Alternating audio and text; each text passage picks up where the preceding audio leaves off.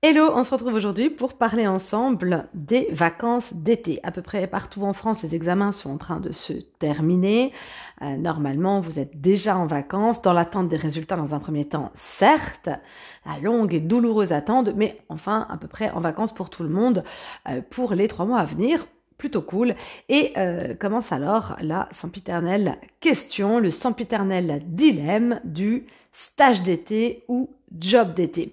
Donc, j'ai envie de te dire que dans un premier point, si tu te poses cette question et si tu es en prise, euh, aux emprises avec ce dilemme, c'est déjà que tu es, que tu es privilégié et que tu as de la chance parce que tu as l'un et l'autre et que tu ne sais pas lequel choisir et que c'est pas déjà donné à tout le monde d'avoir ni un stage d'été ni d'obtenir un job d'été.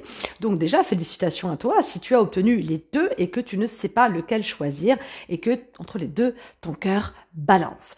Ce petit podcast rapide, efficace, droit au but, des familles pour t'aider tout simplement à te positionner puisque c'est une conversation que j'ai assez régulièrement avec mes étudiants. Et la réponse elle se fait pas pareil pour tout le monde. Ce n'est pas une réponse évidente que je vais donner pour tout le monde mais c'est évidemment à chaque fois au cas par cas. On étudie ensemble la situation de l'étudiant on voit un petit peu quel est son parcours quel est son profil quel est le stage en question euh, ce qu'il peut en attendre ce qu'il en attend quelles sont ses espérances euh, le profil un peu également de l'entreprise ou du cabinet etc lequel il voudrait effectuer son stage, le job, combien lui rapporte le job, et puis surtout la suite de ses études, de son parcours, ses projets, ce qu'il veut faire, ce qu'il veut en faire de ce stage, de ce job, à quoi ça pourrait lui servir ou pas, quel est son but, quelle est sa destination, quelle est sa voie.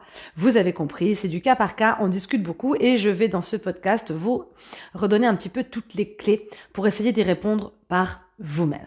Alors tout d'abord, quand on est effectivement euh, voilà en proie au dilemme entre stage ou job, la première question qu'il faut regarder, c'est sa situation. En général, si vous êtes en proie à ce dilemme, c'est que le job d'été est là pour vous faire manger des amis et qu'en général, on n'a pas trop le choix.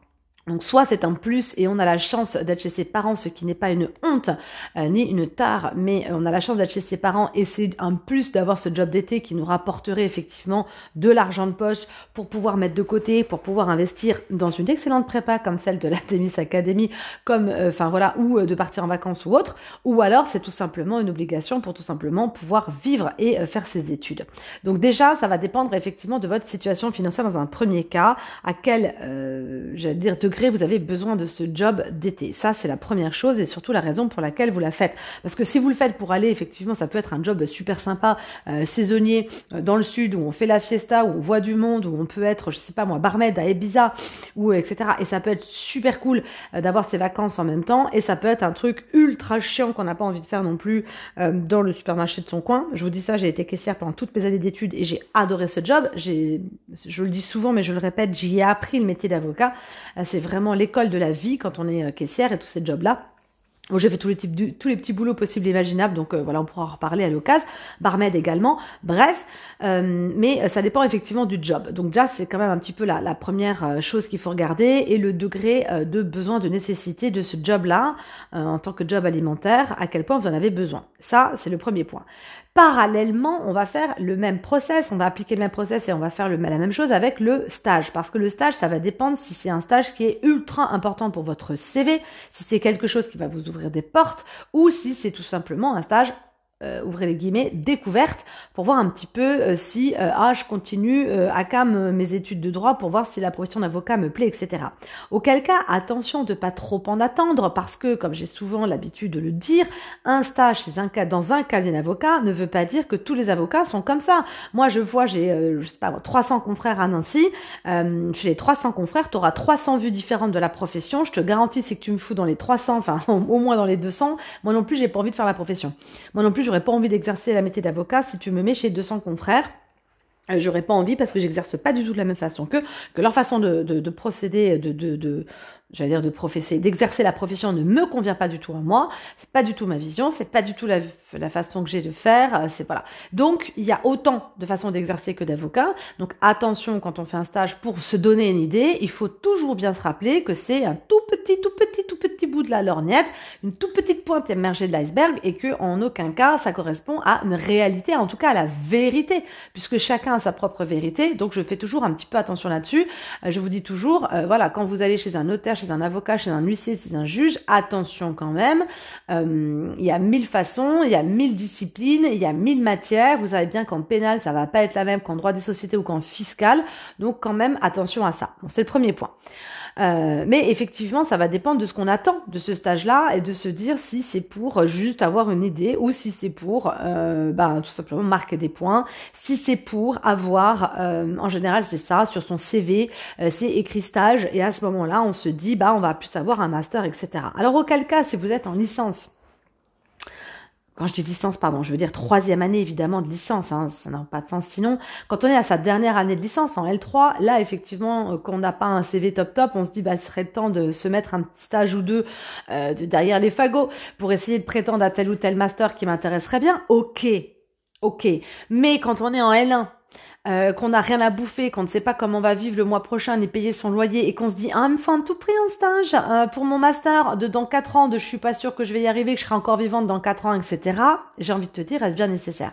Donc c'est à toi de voir, mais ne te mets pas la rate au courbouillon si tu es en L1 à te faire des stages uniquement pour marquer des points pour ton CV de master, sauf si tu as l'occasion et que à ce moment-là c'est un plus, un bonus et que t'as pas à choisir entre un stage d'été, un job d'été, bah fais-le, c'est cool. Mais sinon, ça n'a absolument aucun sens et euh, surtout aucun grand intérêt. caractere. Ok? Maintenant, si effectivement tu rien sur ton CV R et que tu arrives en L3 et que tu te dis ah il serait peut-être temps que je me sorte les doigts, ok, commence à faire des stages si tu as l'occasion de le faire, c'est super. Maintenant, je reviens à ce que j'ai toujours dit et je le redis haut et fort.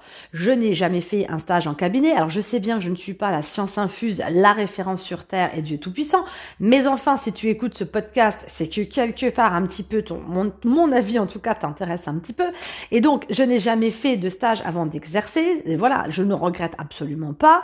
Euh, les stages que j'ai fait quand j'étais à l'école d'avocat m'ont donné une vision, mais alors ultra, ultra réduite de la profession d'avocat, magistrat, huissier, notaire, tout compris. Bon, voilà, ça m'a pas euh, plus perturbé que ça parce que j'avais une idée bien précise de comment moi je vois les choses et de comment moi je veux organiser ma vie et de ce que je veux apporter au monde. Donc ça me dérangeait pas trop parce que de toute façon j'étais habituée depuis la nuit des temps à ce qu'on me dise mais c'est pas possible et à dire bah regarde-moi bien parce que je vais le faire. Donc c'est un autre débat, j'ai envie de te dire. Mais si tu veux, ça ne m'a jamais pénalisé de ne pas avoir fait de stage. Qu'on soit bien d'accord. Donc ça c'est le premier point. Les étudiants se foutent une pression d'enfer avec ces foutus stages qui ne servent quasiment à rien. Sauf quand c'est des stages qui sont prestigieux, dans des cabinets prestigieux, auquel cas c'est effectivement pas la même. Si tu veux devenir avocat, je le dis tout le temps, je parle de ce que je connais et de ce que je maîtrise, ça ne sert à rien. On n'a pas besoin effectivement d'avoir des stages avant de devenir avocat. Tu as besoin d'avoir un master et avec ce master, tu as besoin d'obtenir l'entrée au CRFPA, le Centre de formation professionnelle des avocats, le Centre régional de formation professionnelle des avocats. Tu n'as besoin que de ça. Donc en gros, tu dois passer le barreau, le CRFPA. Tu as trois fois pour l'avoir. Si tu l'as pas les trois fois, tu ne seras jamais avocat de ta vie. Euh, voilà, c'est l'enjeu si tu veux. Et pour pouvoir présenter cet examen, qui est en réalité un concours déguisé, eh bien il faut que tu aies un master. Point barre. Donc tout ce que tu veux mettre avant, après, on s'en fiche. Maintenant, le discours n'est évidemment pas le même. Si tu veux euh, rentrer dans un cabinet d'avocat par la suite, si tu veux intégrer une entreprise, si tu y vas pour, j'allais dire, euh, les contacts, si tu y vas pour le réseau, ce n'est plus la même. Si tu veux être juriste d'entreprise et que tu as besoin d'avoir tel contact, tel contact, tel contact, cette entreprise, elle est ultra intéressante dans ce que tu veux faire, etc. Ou même tu y brigues un poste par la suite, Évidemment, fais ton stage. Bien sûr que là, le stage est important. Bien sûr que là, le stage, tu vas marquer des points. Bien sûr que le stage va être une porte d'entrée. Et bien sûr que mon discours, il y a deux, deux secondes où je te crachais sur les stages en te disant que ça servait à rien, ne vaut plus rien dans ce cas-là. Évidemment. Maintenant, si tu vas dans ce stage en mode, ah, pardon, excusez-moi, vous voulez un café, euh, pardon, non, j'ai rien dit, oh, je parle pas trop fort, ça sert à rien. Donc, on est bien d'accord que si tu fais ce stage-là dans une optique de t'ouvrir des portes, de briguer un poste et de, de faire un peu la suite de ta carrière dans cette entreprise, tu y vas, mais en mode euh, warrior, tu y vas en mode ultra déter. On est bien d'accord que c'est là où il faut que tu marques des points, c'est là où il faut que tu sois meilleur euh, potentiel au niveau de toi-même et que tu donnes le best de ton best et que tu sois à fond dans l'offensive pour obtenir les numéros et les contacts et quid de je me fais remarquer et quid de je suis là et je, monte par euh, euh, ma personnalité, mon enthousiasme et ma détermination que je corresponds parfaitement au poste, etc. Et tu en vas avec un objectif en tête qui est soit d'intégrer l'entreprise, soit d'intégrer le cabinet plus tard, soit d'avoir, je ne sais pas, une promesse d'embauche, etc. Si tout ce que je suis en train de te dire te paraît mais complètement illusoire, parce que ça arrive régulièrement, on se dit ah non mais euh, pas du tout Natato, le, le vieux Léopoldine, mais Natato, j'y vais pas du tout dans cette optique-là. Auquel cas tu as compris que je te renvoie aux premières réflexions que je t'ai fait sur le stage, et auquel cas le stage n'a plus grand intérêt. À ce moment-là, c'est un stage à cas découverte. Et donc si c'est un stage découverte, bah c'est cool hein. Mais si derrière tu dois bouffer et si derrière tu dois payer ton loyer, bah le job d'été, ma vieille, j'ai envie de te dire qu'il sera peut-être plus important.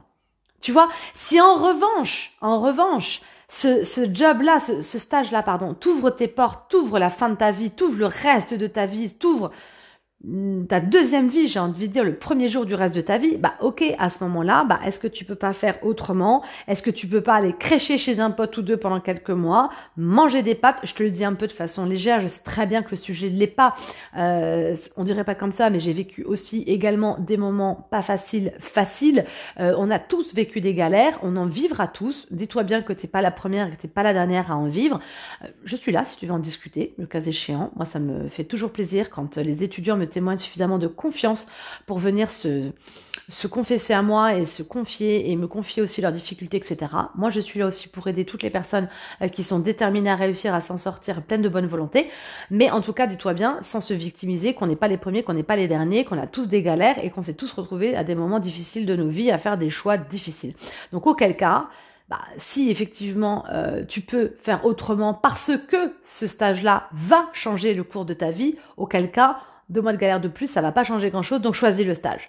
Mais si tout ce que je t'ai dit avant, effectivement, ne te parle pas parce que tu vois bien que c'est le truc illusoire de se dire, euh, je fais un stage, mais not j'aurai un contact, jamais ils m'engageront derrière, jamais il se passera ceci, ou moi je ne suis pas, parce que c'est possible aussi, dans un état mental suffisamment de guerrière, suffisamment déterminé de ma vie, où j'y vais, mais en mode j'ai pas du tout envie de me mettre en avant, j'ai pas du tout envie de sortir les griffes, j'ai pas du tout envie d'être en mode lion, et ben auquel cas c'est ok et on n'a rien à se reprocher ni à culpabiliser, mais est-ce le moment Geneviève d'y aller tout simplement, c'est la question que je te pose. Donc auquel cas, un bon petit job bien salarié qui te permettra ensuite euh, de te payer des petites vacances ou euh, d'investir en toi, eh ben c'est peut-être pas plus mal pour l'instant. Et puis le stage, tu le reportes à quand tu auras la capacité suffisante et nécessaire pour tout déchirer et puis ruer dans les brancards et te faire remarquer. Ok, voilà, c'était un petit podcast rapide, efficace, sans prétention. Moi, je te l'avais annoncé, je te l'avais dit. Euh, ce sont un petit peu le, fruit des réflexions que j'ai avec mes étudiants. À toi de voir dans quelle situation tu es, dans quel cas tu es.